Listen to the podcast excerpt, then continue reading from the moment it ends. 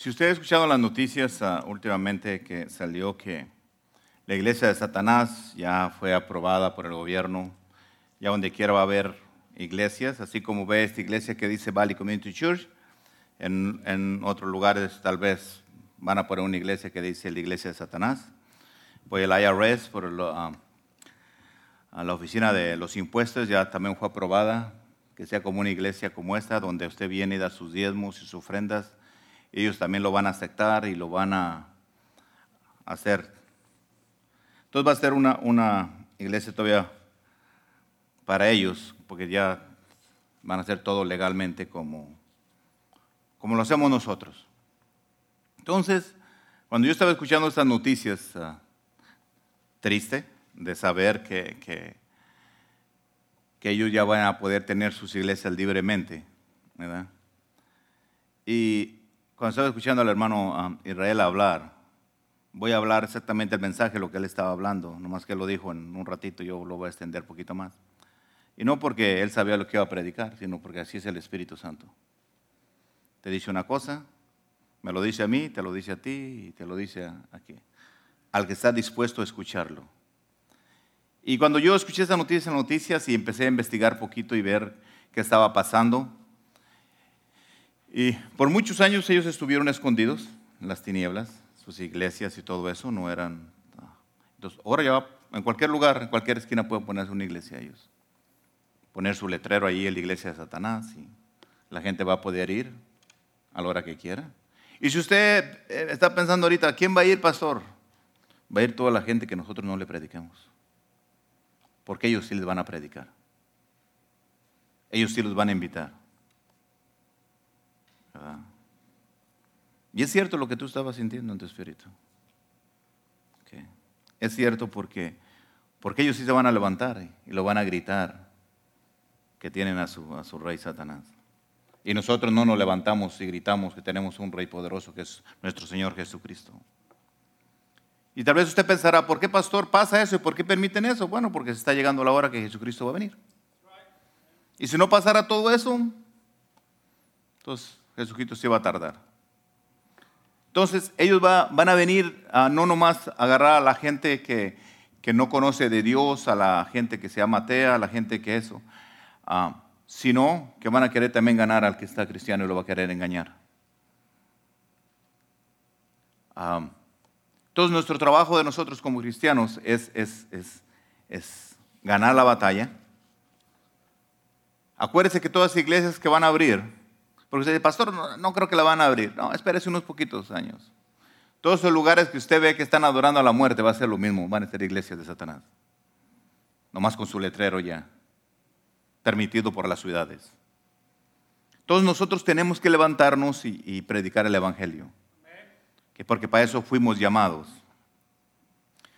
Pero cuando yo estaba viendo todo, todas estas cosas y había coraje, sentimiento en mi corazón, me sentía culpable igual que tú, me sentía ah, que no estoy haciendo nada a veces en la vida, o lo que hago lo hago a veces incorrectamente. Y, yo luchaba en mi, corazón y decía, ay Señor, dime, háblame a mi vida, ¿qué es lo que tengo que hacer? ¿Qué tengo que llevarle a tu pueblo? ¿Qué mensaje yo le puedo llevar? Y él me hablaba y decía, ¿sabes qué Ángel? Yo les he dado las armas a ustedes en sus manos. Ahí en esa Biblia que tú tienes están todas las armas que yo te di para que tú puedas vencer esas iglesias y otras iglesias más que no predican lo correcto. Pero ábrela, léela, enséñala. Si usted piensa que, que yo nomás a usted les digo que abran la Biblia y que la lean, no, Dios también me dice a mí, abre el ángel, léela, estudiala, preséntala, explícala, para eso eres el pastor, para eso te di esa unción, para eso eres mi hijo amado, para eso pagué ese precio por ti. Tienes todo tú para llevar ese mensaje. Enséñale, dile lo valioso que son mis hijos, lo que valen para mí, lo que me han costado, el poder que tienen. Enséñale las armas que, que yo les he dado a ellos para que vayan y prediquen mi evangelio. Que te puedas parar donde quiera que tú te pares con esa autoridad que Dios nos ha dado. Y Dios me dio y vamos a hablar ahora de las armas poderosas que Dios nos ha dado. En 2 de Corintios 10, 3 al 5 dice, pues aunque andemos en la carne, no militamos según la carne, porque las armas de nuestra milicia no son carnales, sino poderosas en Dios para la destrucción de fortalezas, derribando argumentos y toda altivez que se levanta contra, la, contra el conocimiento de Dios y llevando cautivo todo pensamiento a la obediencia de Dios. La palabra de Dios dice que nosotros no tenemos que pelear con armas ni nada, sino con la autoridad que Dios nos ha dado para derribar todas esas fortalezas que hay. Todos argumentos, todo eso, cuando tú vas y le predicas a alguien y tú le enseñas y te salen un montón de argumentos, que por esto, que por esto otro y un montón de cosas. Que tú estés preparado, que tengas el conocimiento, que te levantes con el conocimiento de Dios. Y tú esos pensamientos que la gente tiene equivocados, que tú los puedes agarrar y llevarlos captivos. Que esas mentes de la gente nomás obedezcan la voz de Dios, la voz del Espíritu Santo. Es importante para nosotros reconocer que nosotros pertenecemos al ejército de Cristo. Cuando usted viene a la iglesia y acepta a Cristo en su corazón, usted está firmando un contrato con Dios, diciendo, Señor, yo voy a ser tuyo, yo voy a, a trabajar en tu ejército, úsame, yo soy tuyo, yo pertenezco a ti, mi cuerpo, mi alma, mi ser, mi carne, todo lo que tengo, mis bienes, te pertenecen a ti, Jesús.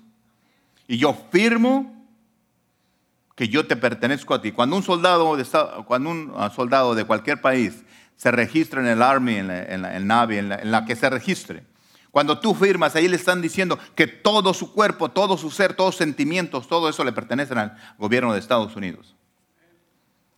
Hace poco escuché cuando una muchacha vino de vacaciones, ah, estaba en el Army, vino y se fue a la playa y se quemó toda y ya fue, y ya no podía hacer ejercicio bien porque estaba quemada por el sol, de cuando va uno a la playa, y la multaron, la castigaron, porque había dañado el cuerpo del Army de Estados Unidos.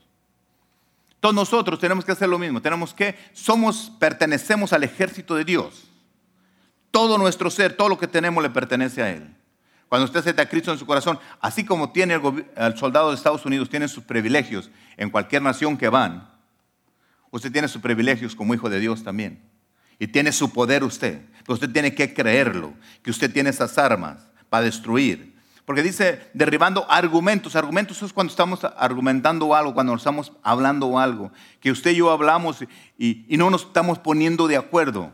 Porque uno está hablando con la palabra de Dios y el otro está hablando con pensamientos carnales. Entonces tenemos que destruir todos esos. Cuando nosotros leemos toda la Biblia encontramos siempre los hombres iban a la guerra, peleaban, usaban espadas, usaban yelmos, usaban muchas cosas. Usaba el gobierno antes, a través de la Biblia. Y ahora usan bombas, usan granadas, usan armas de alto calibre, de muchas cosas usan. Pero cada vez que nosotros hablamos de guerra, nosotros pensamos que estamos hablando que vamos a pelear con armas. Pero ahora quiero hablar de la guerra espiritual que nosotros tenemos, que nosotros como cristianos estamos en esa guerra espiritual contra nuestro enemigo que es Satanás. Y aunque usted no lo crea, nosotros tenemos esa guerra todos los días. Y a veces no, no tenemos la, la victoria porque la queremos pelear carnalmente. Y para fin de que usted gane una pelea carnalmente, la tiene que ganar primero espiritualmente antes de ganarla a, físicamente. Pero tengo una muy buena noticia. Toda esa guerra que usted está peleando, que tiene usted contra Satanás y que tengo yo, esa guerra la voy a ganar, la vamos a ganar. ¿Sabe por qué la voy a ganar? Porque voy a pelear con un enemigo derrotado que fue derrotado en la cruz. Cuando usted se pelea, cuando yo estaba joven y me peleaba golpes con alguien de frente así parado, pues a veces perdía, a veces ganaba, pero más veces perdía. Pero bueno, cuando tú peleas así, es fácil, ¿verdad? Pero cuando tú te sueltan a alguien y peleas y te lo tiran en el suelo derrotado, pues es bien fácil patearlo en el suelo. ¿verdad? Cuando se te levanta, ya si cayó al suelo, no lo dejes que se levante por nada. Eso es en lo, físico. Y usted pastor, ¿usted pateaba en el suelo? No, no, no, le brincaba y le danzaba. Porque ya cuando lo tienes en el suelo, el enemigo, patealo, hazlo lo que quieras. Así Satanás está en el suelo, no lo dejes que se levante. Patealo con la palabra, con tus hechos, con tu testimonio, patealo. No lo des chance a que se levante porque se te va a, va a querer levantarse para golpearte. Si ya Dios, Jesucristo en la cruz lo tumbó, lo dejó derrotado, agárralo. Dice el Señor que tiene que estar debajo de tu suelo, no debajo de nuestros pies, no lo dejes que te levante. Cada vez que te venga con algo, sabes que pateale, sabes que cállate, no es para nada y patealo en el suelo, no lo dejes que se levante. Esa es una guerra espiritual que tenemos que nosotros. Y yo sé que la tengo ganada en muchas situaciones de mi vida porque estoy peleando con un enemigo derrotado. Pero la tengo que ganar en mi mente. Primero.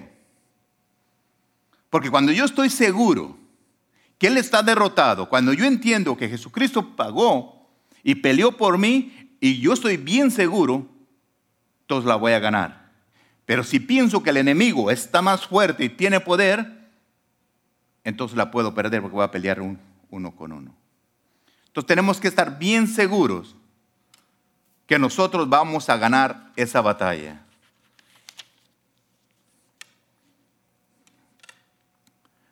Hace mucho tiempo, en los tiempos antiguos, cuando usted lee la Biblia, escucha que los soldados iban a, pelear con todo. Si usted estudia la guerra, la historia de México, cuando ah, pelearon, iban con picos, con palas, con asadones,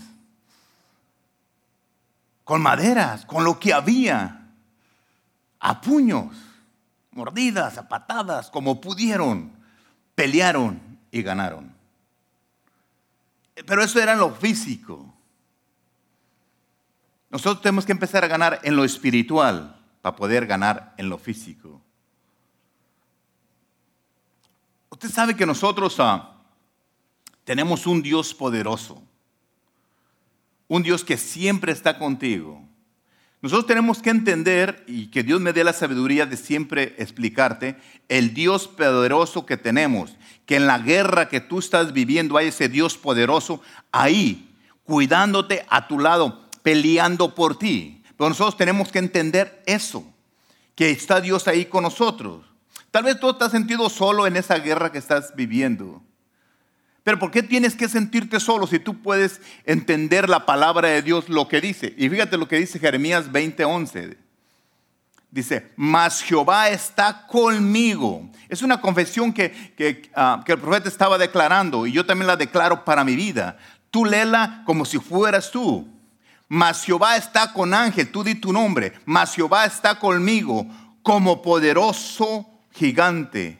Por tanto, los que me persiguen, los que me quieren hacer daño, los que vienen a molestarme, los que vienen a atacarme, tropezarán y no prevalecerán, no van a existir más, se van a desaparecer. Serán avergonzados en gran manera.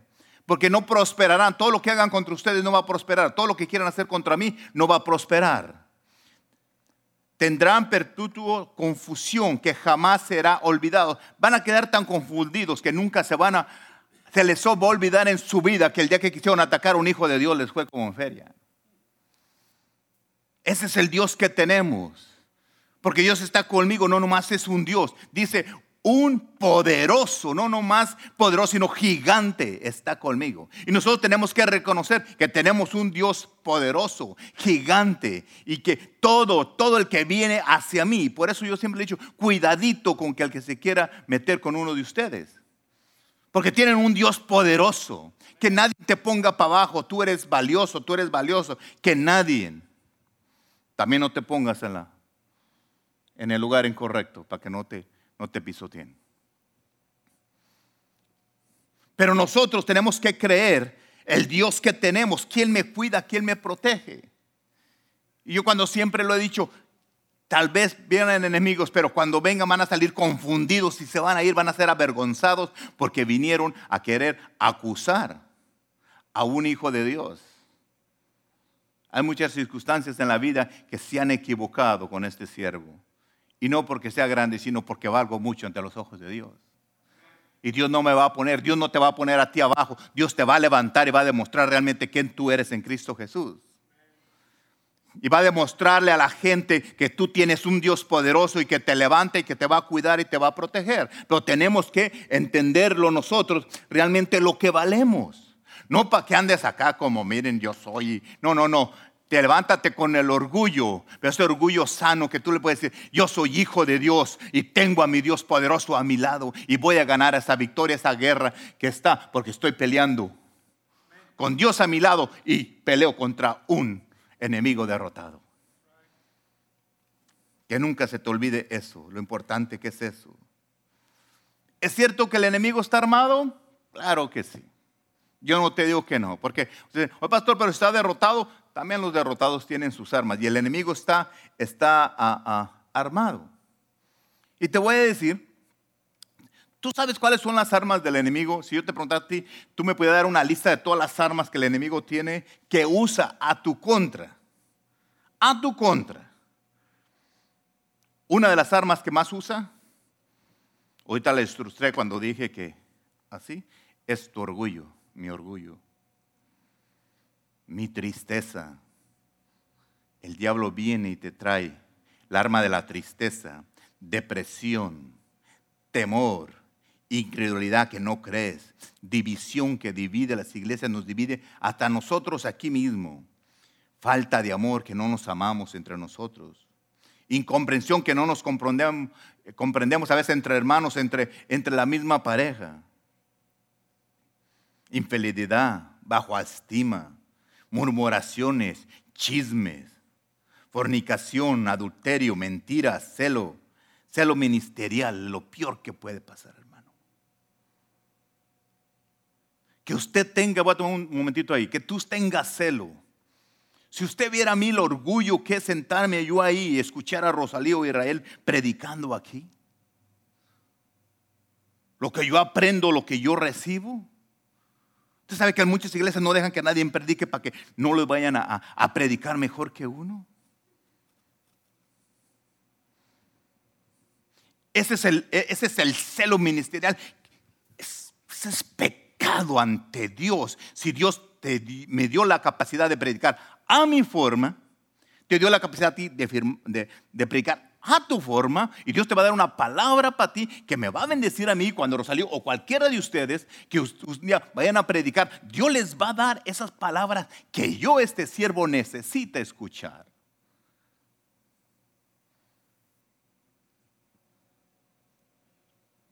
Me acuerdo la primera vez que, una vez que fui a Las Vegas porque se iba a casar una sobrina de Lourdes y fuimos. Yo fui y le dije al pastor, le dije, ¿sabe que voy a ir? a Las Vegas y va a predicar a Israel. ¿Y sabe lo primero que me dijo? Te puede decir algo, dice, para que tú sepas. Cuando vengas tú, gente va a decir que Israel predicó mejor que tú. Porque el amigo siempre. Yo le dije, pues qué bueno para que predique más seguido, a ver si me da chance a mí descansar, que ya tengo de cuando que más yo predico los domingos. Y, y me lo dijo pues fue cierto, vino gente, que el hermano predicó bien, bien suave, que sabe que tanto. Gloria a Dios. ¿Por qué? Porque conmigo no hay celos. Y ustedes bien saben que no hay ningún celo. No tengo celo de nada. Cuando tú estás diciendo que las bancas están solas, sí, están solas. Y un día se van a llenar porque vamos a ganar esta batalla. Yo a ustedes nunca, nunca, nunca los hemos forzado que hagan algo. Ni les estoy exigiendo nada. Y la mayoría de las iglesias te exigen, te imponen su ley y tienes que hacer las cosas como te dicen. A la fuerza. Y si no te castigan, como que Dios te va a castigar porque no hace las cosas.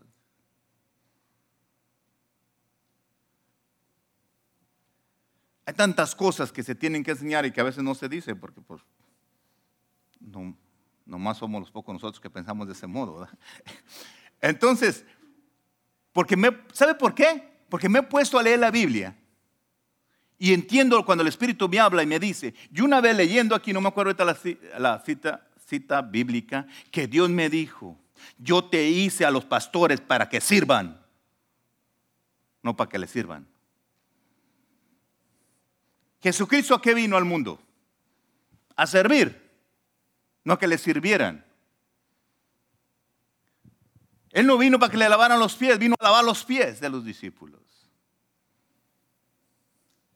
Él no vino para que le cocinaran, Él vino a cocinar. Él no vino para que le dieran pan, vino a dar pan de vida. ¿Y qué tenemos que hacer como nosotros los pastores si realmente somos pastores, si realmente representamos a Cristo Jesús, hacer lo mismo que, hacía Él? Venir a lavar tus pies, a lavar pies porque la gente viene cansado y le lava los pies, se siente Mire, yo cuando voy a trabajar, cuando salgo a trabajar, me quito mis zapatos, me quito mis calcetines, me pongo mis sandalias, porque descansan mis piecitos y te sientes a gusto de todo el día caminar. No me pregunte cómo huele la camioneta, pero bueno, yo me los quito, descanso.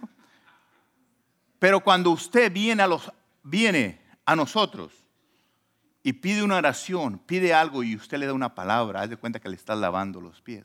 La gente se va descansada, se va recibiendo algo de Dios, se va a gusto te vas descansando. Eso es lo que tenemos que hacer nosotros. Eso es lavarle los pies a alguien. Eso es hacer algo. Pero nosotros venimos a servir no para que nos sirvan, hermanos. Y nosotros a veces pensamos, ah, el enemigo usa todas estas armas. Ya se las dije todas. Eh, me, quedé en el orgullo, en el celo ministerial, la duda es otra arma que el enemigo viene y te pone la duda. ¿Será cierto? Ya parece la cancioncita esa de será melón, será sandía, será la vieja del otro día. Estamos con la duda que no sabemos. No, usted tiene que saber que es hijo de Dios, que tenemos un Dios poderoso. No dejes que si Dios te va a sanar, te va a sanar, que si Dios te va a bendecir, te va a bendecir. Pero tienes que creerlo. No un día crees que sí y otro día es que no. Entonces Dios, va a estar, pues decídete, ¿quieres o no quieres?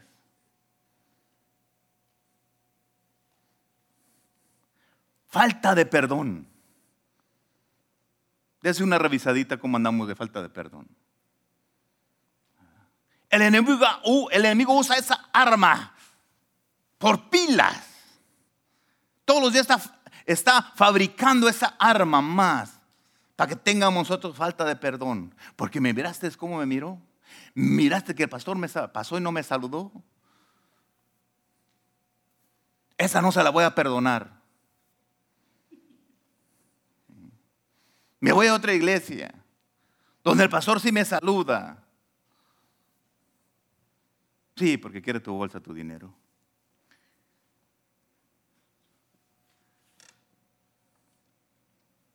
Y puedo nombrar un montón de cosas más que el enemigo usa esas armas. Tú tienes que conocer cuando alguien está chismeando, es una arma del enemigo.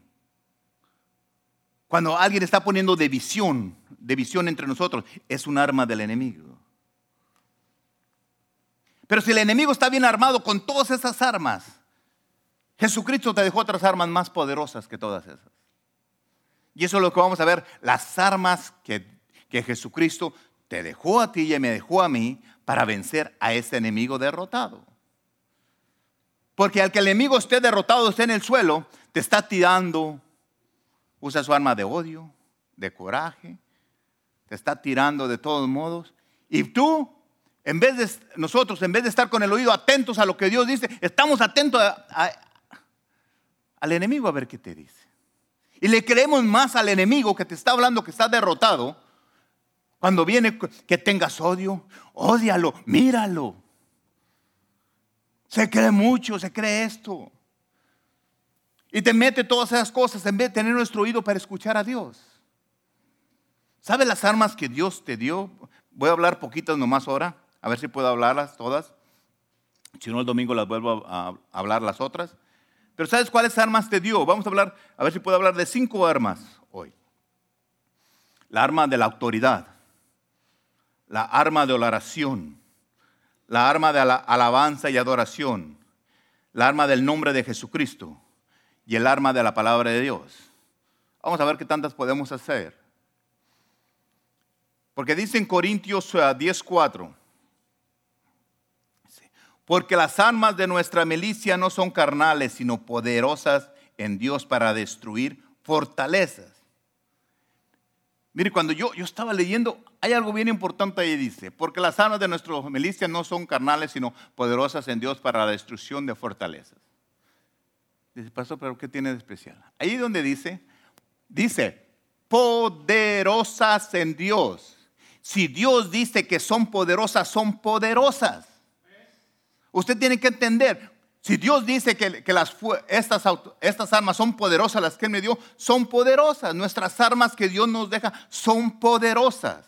Y para que Dios diga que es algo poderoso, tiene que ser poderoso.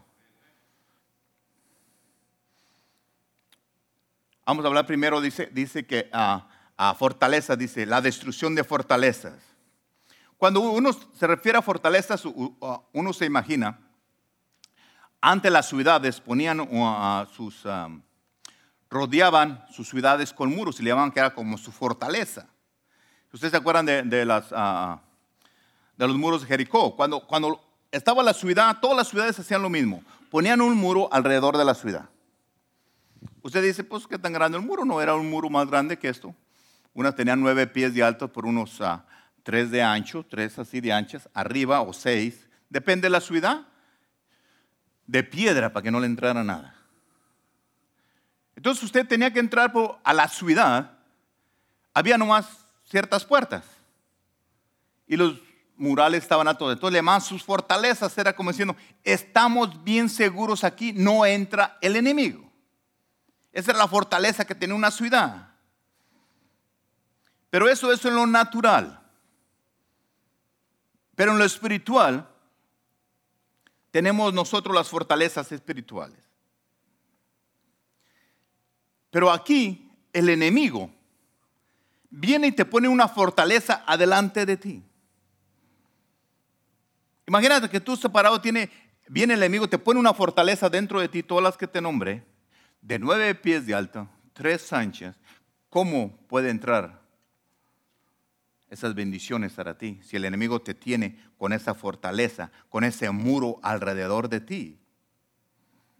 ¿Y sabes por qué?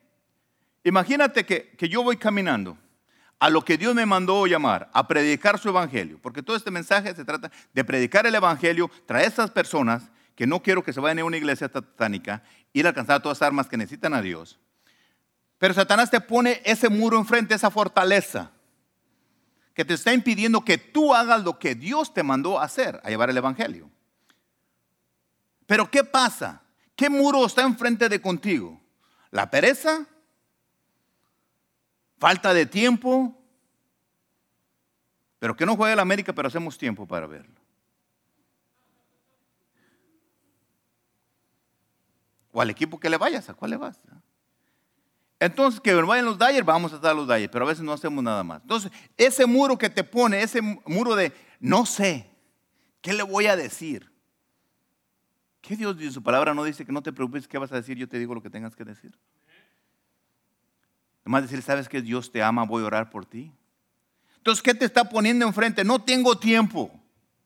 Todos tenemos tiempo. ¿Cuánto tiempo nos la pasamos en el Facebook? ¿Cuánto tiempo nos la pasamos viendo a Betty la Fea? ¿Cuáles tiempos? Bueno, Betty en Nueva York, ¿cómo se llama ahora la novela ¿Cuántos ven a, Teresa la Reina del Sur? ¿Tienes tiempo? ¿Ya ve novelas, pastor? No, yo no veo los anuncios. Y las novelas por si me preguntan. Pero ¿tenemos tiempo o no tenemos tiempo? Entonces Satanás viene y te puso ese miro de no tienes tiempo. Si tienes tiempo para ver tu novela, tienes tiempo para agarrar el telefonito y mandarle un mensaje a alguien o decirle, ¿sabes qué? Estaba pensando en ti, Dios mío, revélame a alguien, Julián. Nomás quiero decir que Dios te bendiga. Oh, y, y antemano, eh, me acuerdo que el hermano Israel dijo que te invitara a la iglesia, aquí te veo el domingo. ¿Es mucho trabajo lo que le estoy pidiendo? Yo soy más suave que Israel todavía. A lo mejor necesito ser como es más duro. Despierten, órale a predicar, a invitar a esa gente que está muriendo y se verá el infierno porque tú no le hablas. ¿Cómo le tengo que hacer? Si soy suavecito, porque soy suavecito. Y si me parezco a Israel, pues algo peor todavía. Entonces, ¿qué hago? Pero lo que tú estabas hablando es lo mismo que yo estoy predicando, exactamente lo mismo. Pero Satanás pone esa barrera que tú dices, te sentís como vergonzado de ver qué estoy haciendo. Porque Satanás pone esa muralla, pero Dios te dio el poder a ti para derrumbarla. Dios te dio la arma de la autoridad para que tú lo hagas. Satanás sabe que tú eres su enemigo más fuerte que él tiene. Si tú piensas que Satanás piensa que yo soy su enemigo más fuerte, no. Él sabe que cada uno de ustedes es su enemigo. Y que lo puede, tú lo puedes patear a Satanás porque ya está derrotado, ya está en el suelo. Pero si tú quieres dejarlo que levante la mano con te lo voy a poner en lo carnal. ¿Ok? Pero entiéndelo en lo espiritual. Si está el enemigo caído aquí, ¿ok? Y va a salir bien, va a sonar feo. Pero si está tirado aquí en el suelo, y si quiere levantar la cabeza, ¿sabe lo que yo haría? Le daba un patadón y le pegaba media cabeza. Porque no lo voy a dejar el enemigo que se levante contra tu familia. Cada vez que el enemigo quiere levantar la cabeza, va a atacarte a ti, va a atacar a tu familia. Más vale que le aplastes la cabeza. Pero nosotros, ay no, a lo mejor le va a doler. Que le duela lo que le duela. Porque Él no se tienta cuando vaya a destruir tu familia está derrotado y levanta la cabeza. Bríncale, dánzalo. Hazle así como cuando harás una cucaracha, pero no lo dejes que se levante. Tú tienes la autoridad para hacerlo, porque Dios te lo dijo, Dios te la ha dado. Satanás sabe realmente quién eres tú. Y yo sé que tú eres hijo de Dios y tienes todas las armas para derrotar al enemigo. En la situación que tú estás pasando, tú tienes toda la autoridad. Estas fortalezas que el apóstol Pablo estaba aquí diciendo en Corintios, esos argumentos, son pensamientos que vienen a, y que nosotros empezamos con esa guerra espiritual. Cuando usted gana lo espiritual, lo gana lo aquí lo espiritual, usted lo va a ver en lo terrenal. Si usted empieza a ganar y usted dice, yo soy un triunfador, yo voy a ganar porque su palabra de Dios dice, y usted no ve nada, pero luego se va a manifestar en lo físico. Yo un día soñaba que iba a tener un, negocio. Lo soñaba, lo miraba, lo confesaba, lo confesaba, y, pero no lo miraba. Pero ahora lo puedo ver, ahí está que lo puedo tentar. Así son todas las cosas. Muchas victorias, he visto mi victoria y estoy en problema, veo mi victoria, pero no la veo, pero después la veo en lo físico que ya está ahí. Tenemos que primero aquí, por eso dice que nuestra lucha, nuestra contra carne, sino compensa, ah, contra potestades, con algo espiritual que tenemos que ganar nosotros. La fortaleza puede ser nuestro orgullo, ya las dije, nuestra tristeza, esas fortalezas que Satanás viene y te pone. Y tú tienes que quebrarlas, tienes que quitarlas. Tú sabes que Satanás usa nuestro pecado para poner esa fortaleza. Nosotros le damos las armas a Él para que, para que finque ese muro enfrente de contigo. Si tú tienes celos, tú pones tu ladrillo de celos y luego otros celos y celos y celos, celos por esto, celos por esto, celos por esto, celos por esto, celos por esto. Cuando acuerdas, tienes un muro enfrente de contigo, ¿cómo lo quebras? ¿Cómo pasas? Si tú le has permitido a Satanás que lo haga con, con nuestro pecado. Si no tengo amor, si odio, otro ladrillito, otro ladrillito, o ya lo llevo aquí. No, lo empieza a hacer más grueso. Ya dice Satanás, ya le gané, ya no lo va a poder tumbar pero que él, él está todavía con su mentalidad que tiene esos muros de Jericó. Se le, se le está olvidando que Dios los derrotó esos, los tumbó, los hizo pedazos. Satanás pone esas fortalezas y tú tienes que derribarlas. Dice en, San Marcos 3, 13 y 14. Dice, ah, después subió al monte y llamó así a los que él quiso y vinieron a él y estableció a los doce para que estuvieran con él y para enviarlos a qué? A predicar. Ok. Cuando Jesucristo estuvo aquí en la tierra, dice aquí su palabra, ustedes la tienen ahí, lo pueden leer, dice, después que hizo muchas cosas, lo llamó al monte. Vengan. Pero fíjate, hay algo bien curioso, bien, bien hermoso aquí. Dice, llamó así a los que quiso. ¿Tú por qué piensas que estás aquí? Porque Dios te llamó porque Él quiso que tú vinieras. Entonces Dios decidió que tú vinieras. ¿Y para qué estás aquí? Para ir a predicar. Porque dice, dice, después subió al monte y llamó así a los que Él quiso. Y vinieron a Él. Dios te ha llamado y tú has venido a Él. Y estableció a los doce para que estuvieran con Él. Y te ha establecido a todos ustedes para que estemos con Él. Y para enviarnos a predicar. No los mandó para juzgar, no los mandó para otras cosas, lo mandó para predicar. Cuando tú vienes a Cristo Jesús, nomás te llamó, te escogió a ti para que vayas y prediques el Evangelio. ¿A cuántos de ustedes los ha llamado el Señor a predicar? Si tú no sabes, a todos ustedes los mandó. A todos. Usted, pastor, a mí, a ti. Te está hablando Dios esta tarde. Te mandó a ti a predicar. ¿Cuántos han venido a Él? Todos ustedes han venido a Cristo Jesús. Dice, estableció a los doce. Estableció a doce, estableció a otros doce, estableció a otros doce, otros doce, otros doce. Pero a todos los mandó a predicar. A todos. ¿Y para qué los mandó a predicar? ¿Qué es lo que quería enseñar? ¿Para qué los asignó? Porque dice que los estableció para qué. Los, los asignó, los instaló, los colocó, los preparó. Todo eso, ¿para qué? Para que vayan y prediquen su evangelio. Los preparó, vengan. Cuando usted viene aquí los, los viernes, es poquito más ah, diferente que una predicación. Aprendemos, estamos equipando a la persona para que aprenda más detalladamente cada cosa ¿Para qué? Para que vayamos a predicar. Cuando alguien te pregunta, que tú le puedas contestar, o oh, mira, la palabra de Dios dice, esto es lo que está escrito ahí. Cuando estamos aquí, a veces yo me puedo equivocar en, eh, explicar una palabra de la Biblia. Rosalío se, puede, se, ha equivocado, Israel se ha equivocado, yo me he equivocado. Cuando yo me he equivocado, he hecho algo que, es equivocado a lo, que la palabra de Dios, le yo pido disculpas, digo, me equivoqué porque quiero sacarte de donde, de donde yo mismo te metí con lo que yo dije. Es bien importante pedirle al Espíritu Santo que nos revele realmente lo que está diciendo a la hora que lo está diciendo. Pero no hay ninguna duda que dice que a todos nos mandó a predicar. Pero pastor ahí dice que a los doce, sí, pero dijo, vayan y hagan discípulos. Tú uno de los doce, vas y me haces otros doce. Y esos doce me hacen otros doce. Otros doce. Por eso estamos aquí. ¿De cuál doce vienes tú? No sé. Pero todos están ah, predestinados para predicar. Porque para eso Dios los llamó a ustedes. Y me llamó también a mí. Y pastor, pero yo no predico. No, pero te está predicando para que vayas a le hables a la gente. A mí me equipa para que venga y te lo digo lo que tienes que hacer. Alguien tiene que mandar. Alguien tiene que decir. Y me tocó a mí, pues qué bueno. Pero también me tocó toda la responsabilidad de decírselos. Y tal vez a veces nos sentimos mal porque oh, el pastor ahora estaba duro. Pues qué bueno.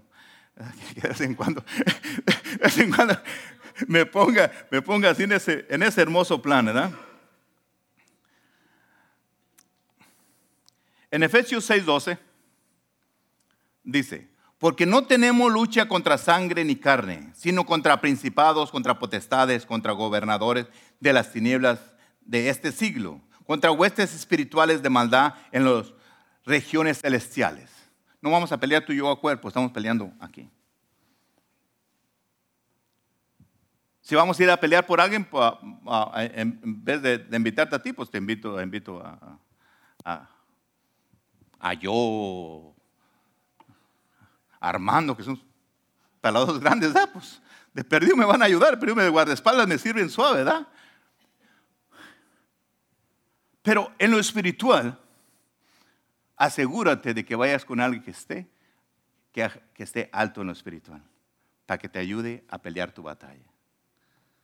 Cuando tú pases aquí a pedir una, una oración o algo, la persona que esté aquí tiene que estar preparándose Usted sabe, cuando yo oro aquí los domingos, digo, Dios mío, que la persona que tú mandes aquí usa este siervo, que yo le pueda dar la respuesta correcta, que venga a lo que viene a buscar su milagro, venga a buscar eso, que tú se lo concedas. Soy tu siervo.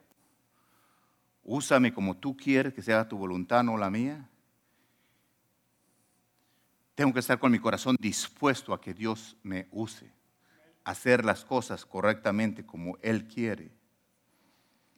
Usted sabe que el Señor preparó, basado a, este, a esta escritura, dice, el Señor preparó a sus discípulos para lo espiritual. Le está diciendo, van a tener una guerra espiritual.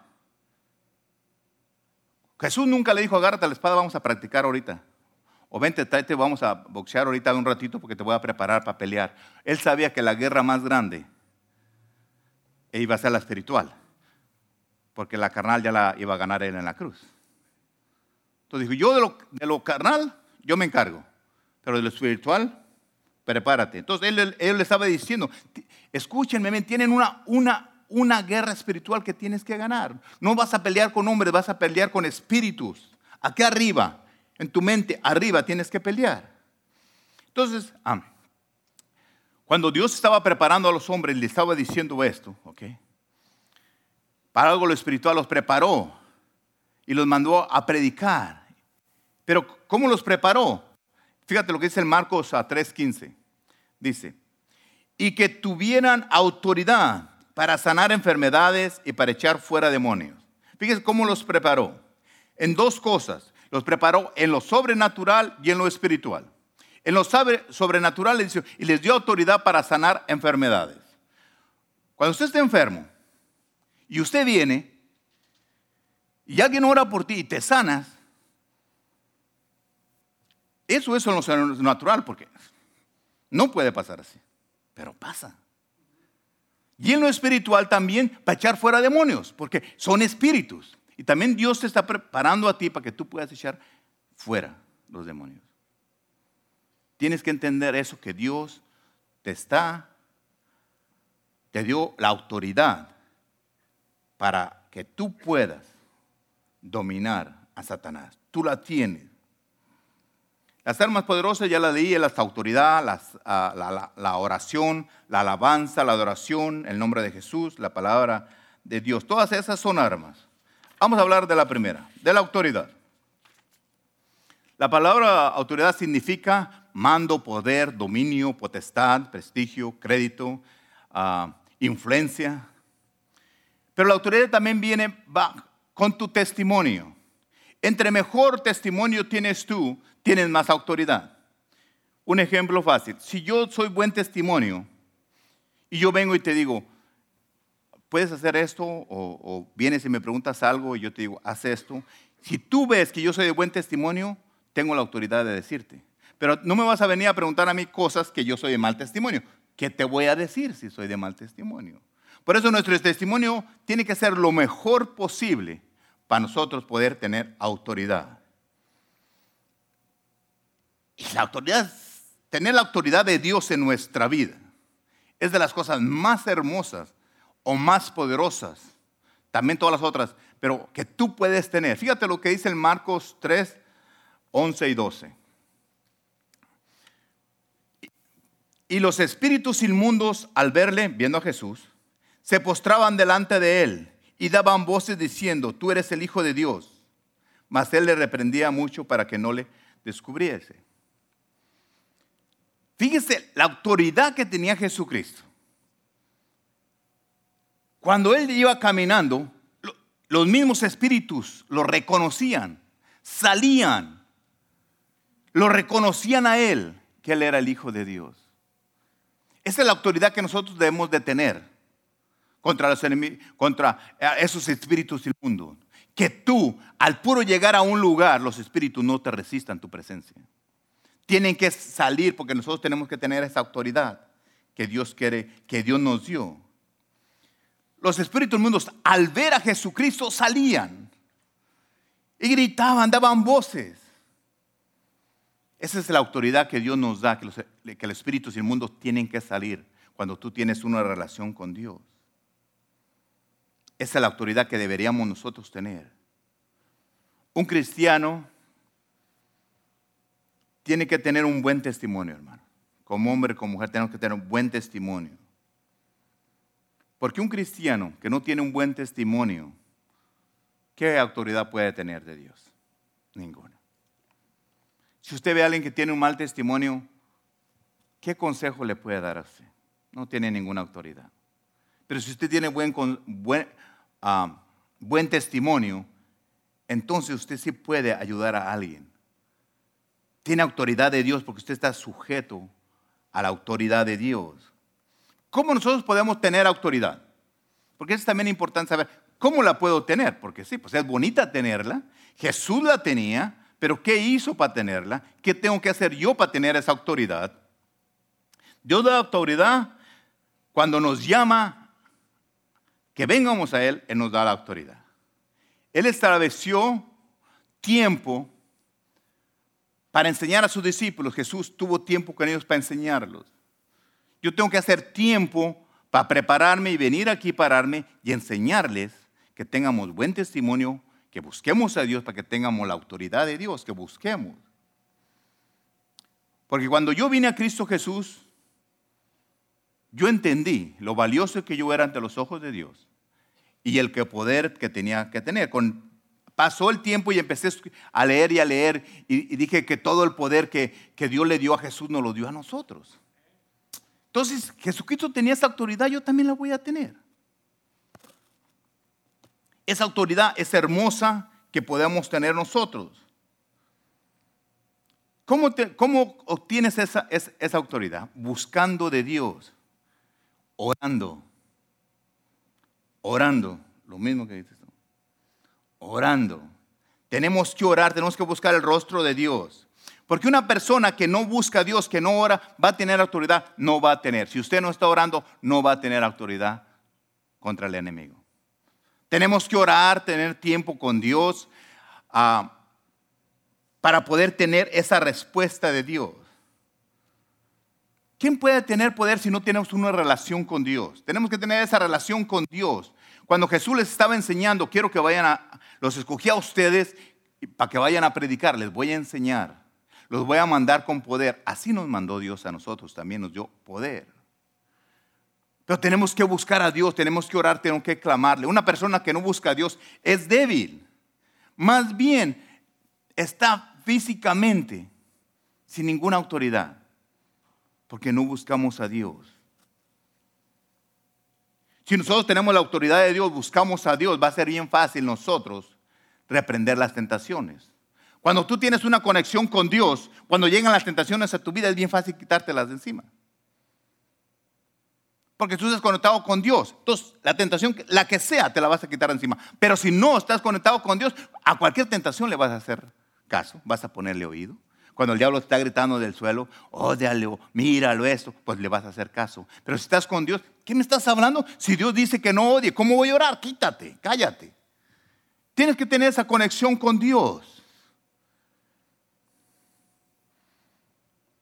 Esa es la autoridad que nosotros tenemos que tener, hermanos. Tenemos que buscar a Dios.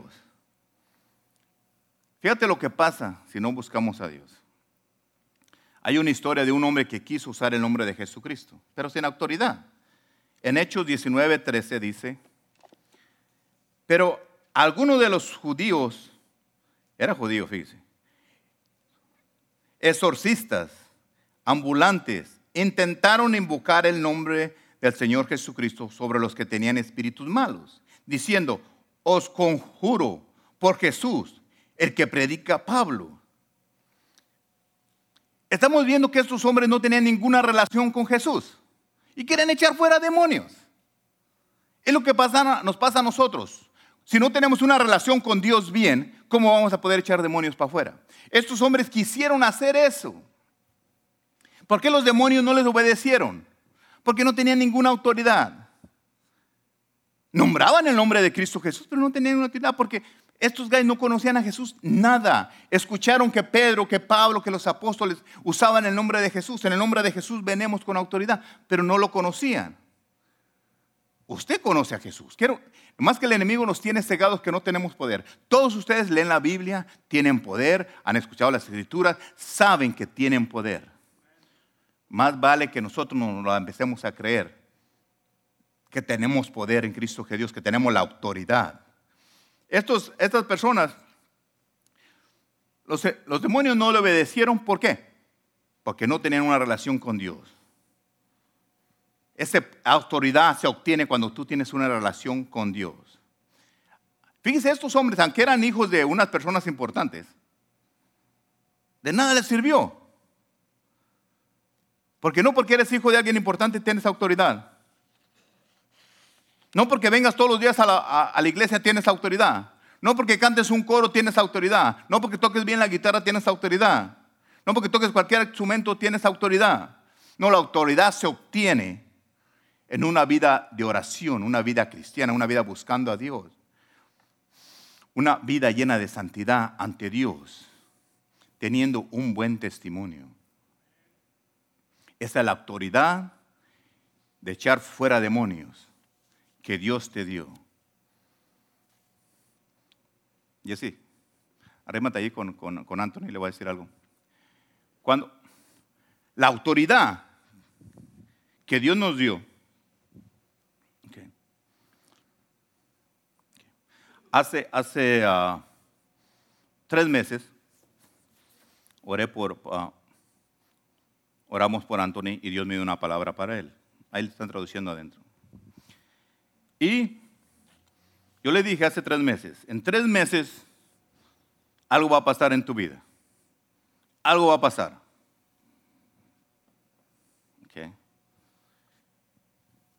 Cuando yo estaba leyendo esto de la autoridad de Dios, Dios me mostró que era la autoridad que Dios te va a dar a ti. Tú no estabas escuchando el mensaje que estaba hablando cómo tenemos el poder contra espíritus, contra Satanás, contra espíritus de demonios. Okay. Hoy se cumplen los tres meses, no creo que se me haya olvidado las fechas. Okay. Y Dios me mostró que la autoridad que Dios te dio es echar fuera demonios.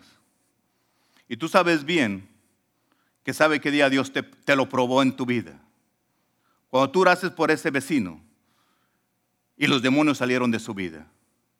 Y tú sabes bien que ahí él no entendía qué estaba pasando y tú seguiste exclamando a Dios y Dios te dio la autoridad sobre los demonios.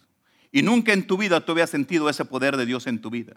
Tal vez siempre estuvo en ti, pero nunca habías dejado que el Espíritu de Dios trabajara en tu vida como para echar fuera demonios. Esa autoridad que ahora tú estabas predicando era la autoridad que Dios te estaba diciendo que dentro de tres meses, porque Dios te iba a mostrar la autoridad que hay en tu vida. Que nunca se te olvide en tu vida que tú tienes ese don que Dios te dio. Porque has buscado de Dios, has tenido esa comunicación con Dios y has sido fiel en las cosas de Dios. Por eso Dios te dio esa autoridad, que tal vez muchos quisiéramos tener autoridad. Pero tú ya lo creíste, lo practicaste, lo vistes con tus ojos. Todo lo que Dios te había mostrado en lo espiritual, te demostró en lo terrenal cuando ese hombre fue libre. En esa situación tan terrible que estaba pasando tu vecino y que tú pudiste librarlo de esos demonios que lo tenían atado. Esa es la respuesta que Dios tenía desde hace tres meses para tu vida. La autoridad de Dios está en ti porque tú has buscado y Dios te dio esa arma poderosa. Que la uses donde quiera que tú vayas en